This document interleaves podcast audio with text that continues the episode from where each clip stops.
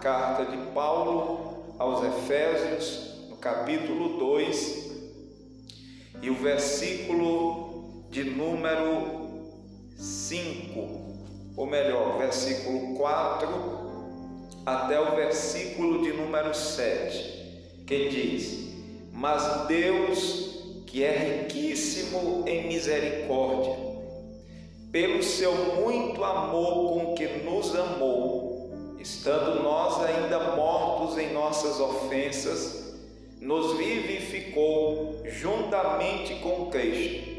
Pela graça sois salvos.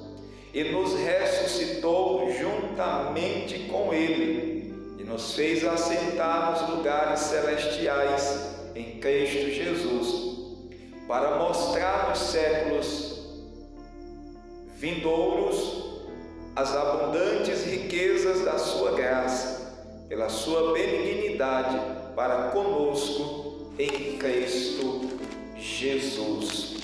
Louvado seja o nome de Jesus.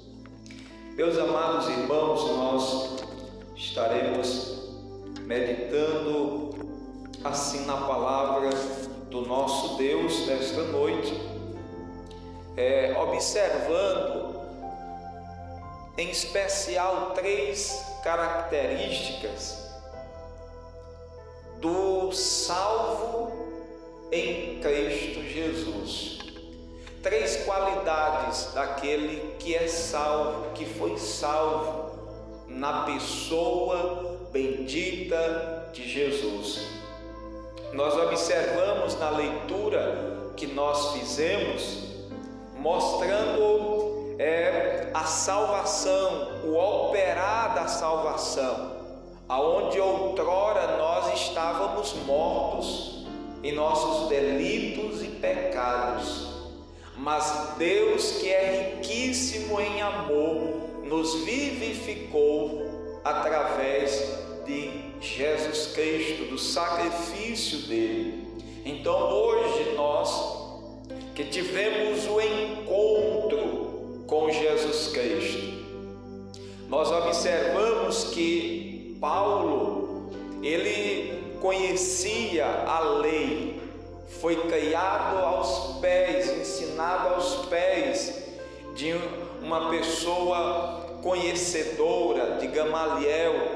Porém, Saulo desejava fazer as coisas de Deus segundo aquilo que ele achava, pois a Bíblia diz que ele perseguia os cristãos pensando estar fazendo um serviço a Deus.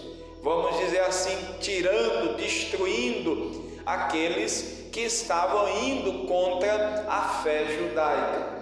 Mas o que eu quero aqui comentar é que diante deste conhecimento de Paulo, foi necessário ele ter um encontro com Jesus Cristo. Da mesma forma, Cornélio era um homem piedoso, que dava esmola, que fazia suas orações, mas na, na visão que ele tem no capítulo 10 de Atos, vai mostrar que na visão ele é é, despertado para que mandasse chamar a Pedro, para que ele pudesse ir à sua casa e lhe falasse a respeito de Jesus. Então nós vamos observando que é necessário um encontro nosso com o Senhor, porque Ele deseja isso.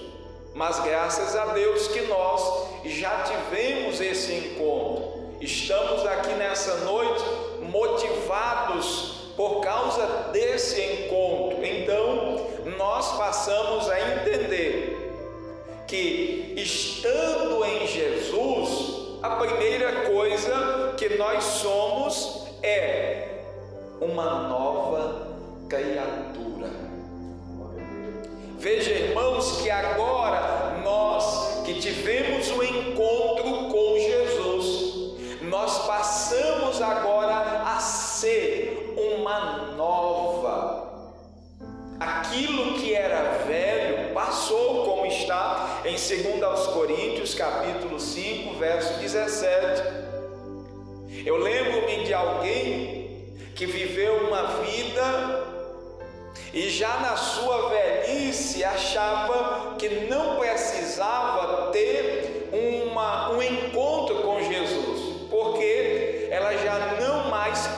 praticava aquilo que na juventude ela fazia. E assim tem muitas pessoas pensando que porque já estão hoje em uma idade avançada, já não fazem mais aquilo que faziam outrora na sua juventude, é, fazendo coisas é, que agradam a carne ou pecando de uma forma já percebemos e entendemos pela Bíblia que nós não somos pecadores porque pecamos. Nós não só nos tornamos pecadores quando pecamos, não. Nós herdamos esta herança de Adão e Eva. Todos se tornaram pecadores para que a justiça, para que o sacrifício de Jesus alcançasse a todos, viesse alcançar a todos, para que entendêssemos que não é uma opção, é uma necessidade termos o um encontro com Jesus. Por isso que eu digo que esta pessoa já na idade avançada, ela dizia ou achava-se que já não mais precisava de ter um arrependimento, de ter uma, um nascimento, porque não praticava mais. Mas nós entendemos que não é o tempo que apaga o pecado, não é o tempo que, que nos faz nova criatura, não. O que faz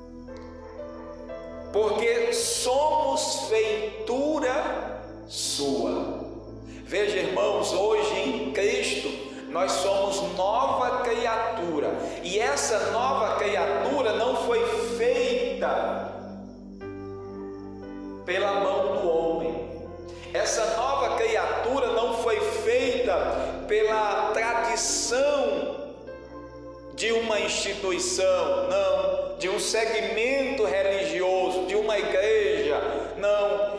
Veja que está dizendo bem claro: fomos, somos feitura sua. Foi o Senhor quem nos gerou de novo, quem nos fez essa nova criatura. E aí ele diz que nós fomos criados em Cristo Jesus. Irmãos, outrora nós nascemos numa lei. Todo mundo ou uma maioria diz: eu nasci na lei A, eu nasci na lei B, não, todos nós nascemos na lei do pecado, debaixo do pecado. Essa era a lei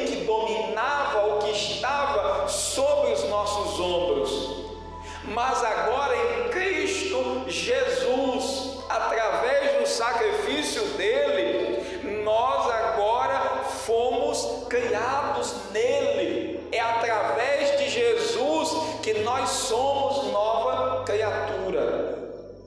Se não fosse Jesus, nós não seríamos, não teríamos condição de ser uma nova criatura. Com isso, nós vemos que, como novas criaturas criadas, feitas pelo Senhor através em, ou criados em Cristo, tem um propósito para as boas obras.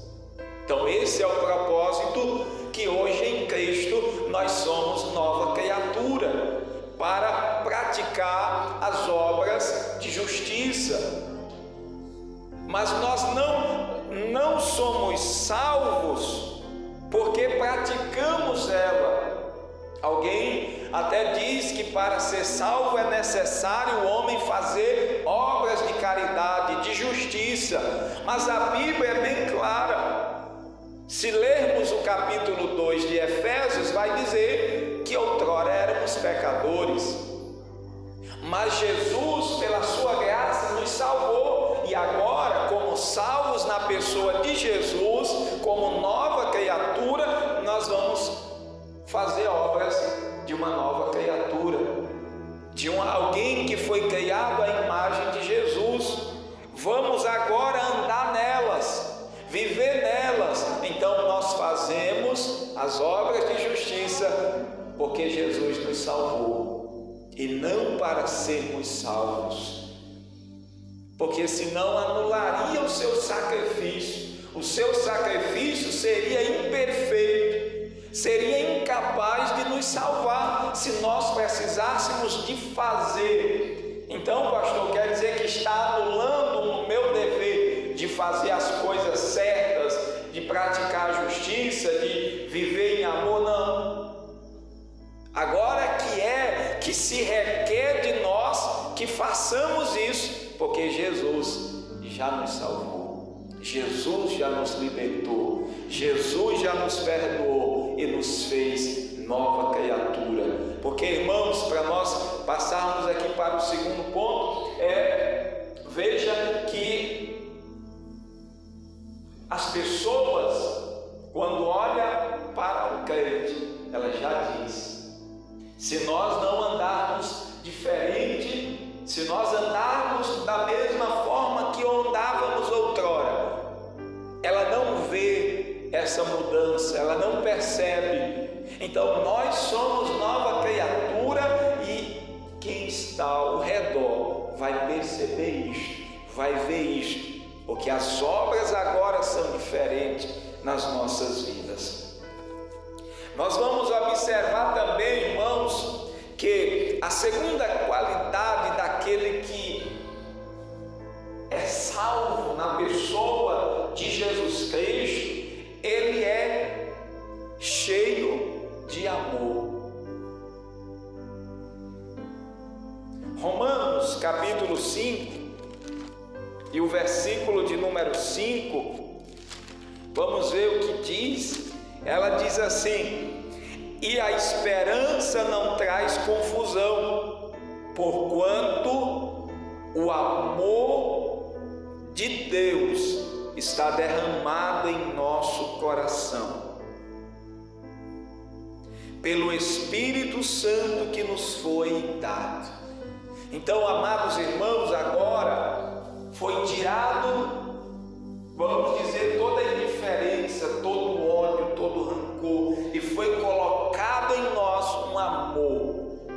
Amor esse por Deus, amor esse pela Sua palavra, amor esse pelos irmãos, amor este até mesmo por aqueles que nos perseguem, pois é o que diz a Bíblia que devemos amar, até mesmo aqueles que nos perseguem, aqueles que nos odeiam. É, então veja que agora em Cristo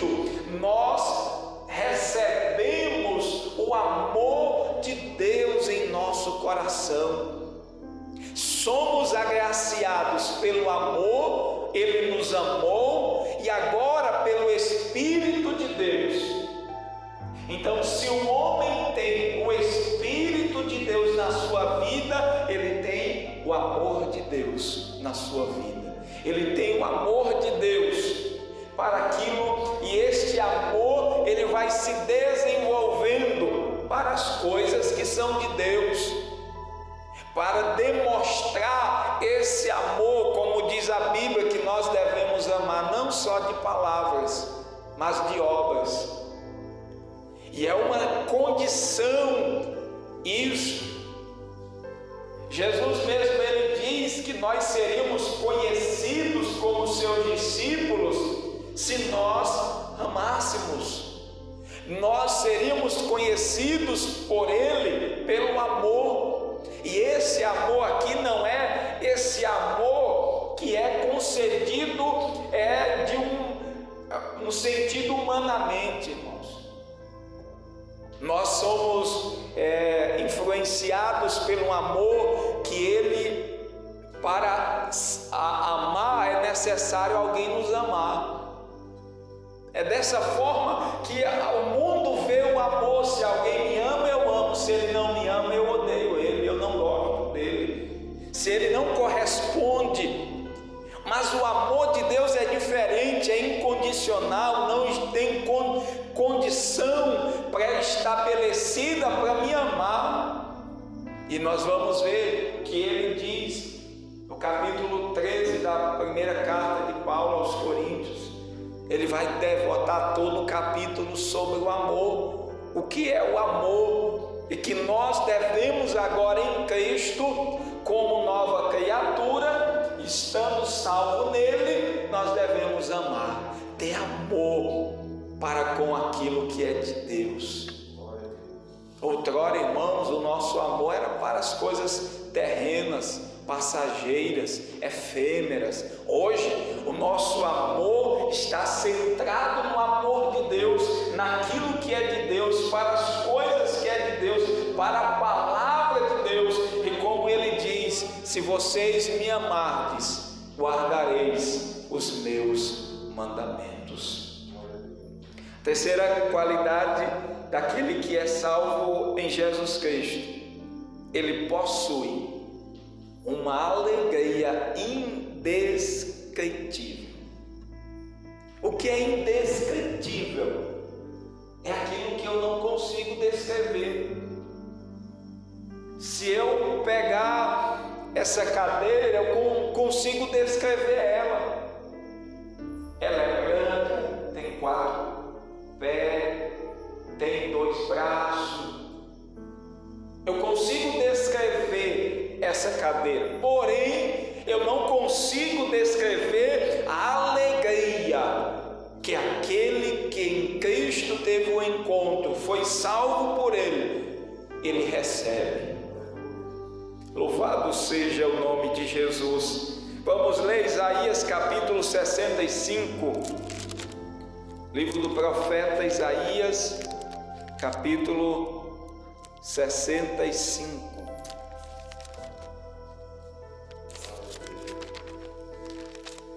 E o versículo 13, Isaías 65, versículo 13 e o 14 diz assim: Pelo que assim diz o Senhor Jeová, eis que os meus servos, ó, vamos observar bem, eis que os meus servos comerão, mas vós padecereis fome Eis que os meus servos beberão, mas vós tereis sede.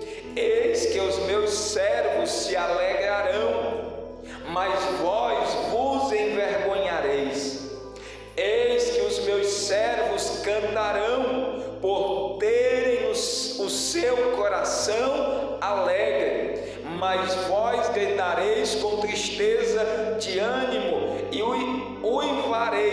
pelo vosso quebrantamento de espírito. O servo do Senhor é diferente, aquele que foi salvo na pessoa bendita de Jesus. Observe, irmãos, que ele diz assim, o verso 14: Eis que os meus servos cantarão por terem o seu coração alegre. Que, que nós vamos cantar? É porque nós temos saúde. Por que, que nós vamos cantar? É porque nós temos todos os bens ao nosso favor? Não. Nós vamos cantar porque o Espírito de Deus está em nós. A alegria da salvação está em nós. A presença do Senhor habita continuamente dentro de nós. Essa é a alegria, irmãos, e ainda mais a, o gozo de nós sabermos para onde nós estamos indo. O gozo saber qual é o caminho que nós estamos trilhando. Jesus é bem enfático, João 14 e o versículo de número 6, ele diz: Eu sou o caminho, a verdade e a vida, e ninguém vem ao Pai a não ser por mim. Então, irmãos, se nós estamos em Jesus, se você está em Jesus, se você foi salvo por Jesus, então o que, que acontece? você está caminhando para o Pai. Você está caminhando para a habitação celestial do Pai, que é o céu de glória. Que alegria é essa, irmãos? Paulo diz que teve um arrebatamento, foi arrebatado, e nesse arrebatamento ele viu coisas é, inefáveis, coisas maravilhosas. Mas ele disse: Não foi me permitido falar, mas é aquilo que o Senhor tem preparado para o seu servo, a quem ele ama, a quem tem se entregado por a ele. Então há uma alegria indescritível em nosso coração, sem contar que o fruto do Espírito é gozo. Quem produz isso? O Espírito Santo. Então, se você foi salvo na pessoa de Jesus, o Espírito Santo está em você, ele vai produzir um fruto, gozo, alegria. Em meio à adversidade, em meio à tempestade, há uma alegria dentro do nosso coração. O nosso coração é alegre, louvado seja o nome do Senhor. Primeira epístola de Pedro, no capítulo 1, e o versículo de número 6, vamos ver o que diz a palavra do Senhor. Primeira epístola de Pedro, capítulo 1, versículo 6 e o versículo 7 diz assim: Em que, em que vós grandemente vos alegrais, ainda que agora importa sendo necessário que estejais por um pouco contristados com várias tentações, para que a prova da vossa fé, muito mais preciosa do que o ouro que perece e é provado pelo fogo, se enche em louvor e honra e glória na revelação de Jesus Cristo. Veja, irmãos, que ele vai dizer que nós nos alegramos nele, em Jesus. Nossa alegria. Mas importa que por um pouco de tempo nós sejamos conquistados. Às vezes nós passamos esses momentos de tristeza por alguma situação, por alguma tentação, por alguma provação. Mas ele vai dizer que tudo isso é como o fogo provando o ouro, para que quando Jesus se manifestar na sua revelação, nós venhamos ser enchidos de honra, de louvor e glória. Ainda que por um momento sejamos entristecidos, mas o que nos espera é alegria, como diz a Bíblia, que o reino de Deus é gozo, é paz, é alegria no Espírito Santo de Deus.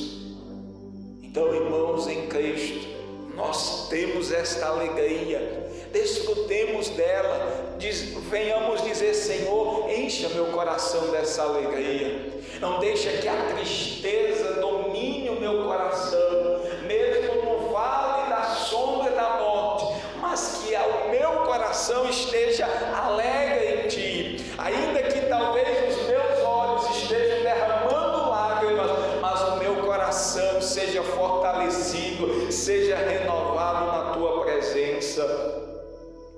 E assim, irmãos, nós observamos essas três qualidades na vida daquele que foi salvo na pessoa de Jesus. Primeiro, ele é uma nova criatura, ele é cheio do amor de Deus no seu coração, na sua vida, e ele é cheio desta alegria indescritível. E com isso, isso traz para nós é, alguns privilégios. O primeiro é servir ao Senhor.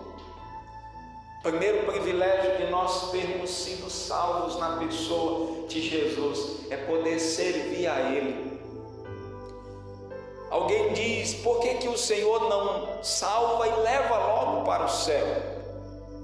Por que, que o Senhor não permite logo que nós, ao momento que nos convertemos, sejamos levados ao céu? Ele diz: Não foste vós que me escolhestes, mas eu vos escolhi e vos nomeei para que vades e deis frutos. Então, irmãos, agora salvo na pessoa de Jesus, nós temos o privilégio de servir a Ele, de servir a Ele aqui, porque, como a gente diz, servir a Deus dentro da igreja é fácil, é muito fácil. A gente vem, veste a melhor roupa, chega aqui, senta, a gente canta, se tem a oportunidade a gente prega, a gente cumprimenta os irmãos, a gente canta, mas o, o servir a Deus vai muito mais além. Vai quando nós estamos em meio a situações para provar a nossa fé, as situações que vêm para quando alguém questiona a nossa fé, questiona por que servimos, e nós vamos dizer porque nós servimos, em quem nós cremos, porque nós estamos caminhando junto ou com o Senhor. Porque às vezes alguém diz: Não, isso é uma lavagem cerebral, fizeram isso. Não, não é lavagem cerebral em ninguém. Se nós estamos aqui foi porque decidimos, porque um dia nós ouvimos o Evangelho, cremos em Jesus e decidimos pela a influência do Espírito Santo. E hoje nós estamos aqui servindo ao Senhor.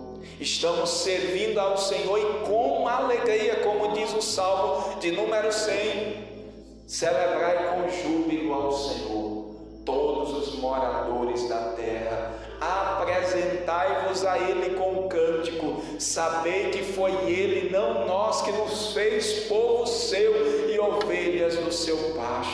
Então, irmãos, que nós sirvamos a Ele com alegria, com prazer, cada dia. Estávamos comentando é, é, sobre as bênçãos do Senhor, sobre o servir ao Senhor, vai muito além de uma obrigação porque eu faço por amor. Quando é apenas uma obrigação, eu faço por pesar. Mas quando eu amo, eu faço com prazer, eu faço com dedicação. Então, nós vemos aqui que primeiro privilégio é poder servir ao Senhor. Segundo privilégio é poder ser dirigido pelo Espírito Santo. Irmãos, outrora nós éramos guiados por nós mesmos, pelas nossas concupiscências, pela carne, pelos desejos mundanos. Hoje nós somos guiados pelo Espírito de Deus. Se nós não formos guiados pelo Espírito de Deus, nós estamos fadados ao fracasso. Por que disso? porque a Bíblia diz que quem anda segundo a carne não pode agradar a Deus. Mas se nós andarmos em espírito, vivamos também em espírito. Se nós vivemos em espírito, andemos em espírito, guiados pelo Espírito de Deus. Alguém diz assim: não, eu, meu coração não sente fazer isso, meu coração não pede para fazer isso, meu coração não está pedindo para mim tomar de ser crente. Não. O nosso coração ele não vai pedir. Mas eu preciso ser guiado pelo Espírito. O Espírito vai dizer que eu preciso E o meu coração talvez vai dizer que não precisa, mas eu vou entender que é o Espírito de Deus quem guia a minha vida. Não sou eu, não é o meu coração, não é as minhas emoções. É por isso que tem muita gente é, cheia de ansiedade, porque está andando mediante as suas emoções aquilo que ela sente, aquilo que ela acha, aquilo que ele acha. Não, nós andamos guiados pelo Espírito de Deus. Salmo 32, verso 8. Vamos ver o que diz a palavra do Senhor? Salmo 32, e o versículo de número 8. Instruir-te-ei e ensinar-te-ei o caminho que deves seguir, guiar-te-ei com os meus olhos. Irmãos, é aqui onde nós devemos entender que hoje nós somos guiados pelo Senhor, nós somos guiados pelo Espírito de Deus que Ele vai nos guiando no caminho do Senhor, na verdade do Senhor, nós não andamos mais, como diz o Salmo 1, pelo conselho dos ímpios, nós não andamos mais pelo conselho da multidão. Tem até um ditado popular que diz que a voz do povo é a voz de Deus. Não, a voz do povo não é a voz de Deus. A voz da maioria não é a voz de Deus. A voz de Deus é a voz de Deus. E ela se encontra muitas das vezes, ou quase 100%, quando a mai... contra a maioria. É na minoria que o Senhor vai falar. Porque, irmãos, a Bíblia é bem clara: o caminho, a porta larga recebe mais gente, mais gente entra por ela. Se fosse a voz de Deus, então a porta larga seria a porta que Deus estava dando. Não, a porta de Deus é a estreita, o caminho é apertado, mas que leva à vida eterna. Louvado seja o nome de Jesus. Atos capítulo 8 e o versículo de número 20 e 9, Atos dos Apóstolos, capítulo 8, versículo 29, diz assim: E disse o Espírito a Filipe: Chega-te e ajunta-te a este carro. Irmãos, quando nós andamos guiados pelo Espírito de Deus, nós vamos aonde o Senhor deseja. Nós vamos aonde o Senhor quer, nós estaremos aonde o Senhor deseja, porque Ele conhece todas as coisas, Ele sabe o melhor, Ele conhece e tem, e nós, para receber do Senhor, precisamos ser guiados por Ele. E por último, aquele que teve o encontro com o Senhor, que é uma nova criatura, que é cheio de amor, que possui essa alegria e que tem esse privilégio de servir ao Senhor, ser guiado pelo Espírito de Deus, ele está esperando uma coisa. Ele tem certeza de uma coisa, ele tem uma esperança no seu coração. Essa esperança também ela é indescritível tem como descrever. A gente ouve falar, a gente sabe dela, mas de fato vai ser glorioso quando nós experimentá-la. Primeira epístola de Pedro, no capítulo de número 1. E o versículo de número 3 e o 4 diz assim: Bendito seja o Deus e Pai de nosso Senhor Jesus Cristo, que segundo a sua grande misericórdia nos gerou de novo, agora irmãos, para uma viva esperança. E essa esperança ela se dá pela ressurreição de Jesus Cristo dentre os mortos. Então é por meio de Jesus, da sua ressurreição, e nós ressuscitados com Ele, que outrora estávamos mortos em delitos e pecado, hoje vivemos para Ele, nós temos essa viva esperança. Aí ele diz no verso 4: para uma herança incorruptível, incontaminável e que não pode murchar, guardada nos céus para vós. Irmãos, tem uma herança no céu guardada para nós. Tem uma herança incorruptível, incontaminável, não pode se contaminar. Incorruptível, a corrupção não pode alcançar e nem pode puxar. Pode passar o tempo que passar, ela está lá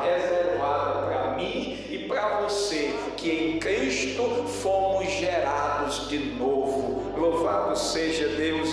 E assim nós concluímos que temos essa herança e temos uma coroa lá, guardadinha para nós. Então, irmãos, que nós possamos perseverar no Senhor. Aquilo que nós já temos recebido, como diz a Bíblia, guarda o que tens, para que ninguém tome a tua coroa. Amém?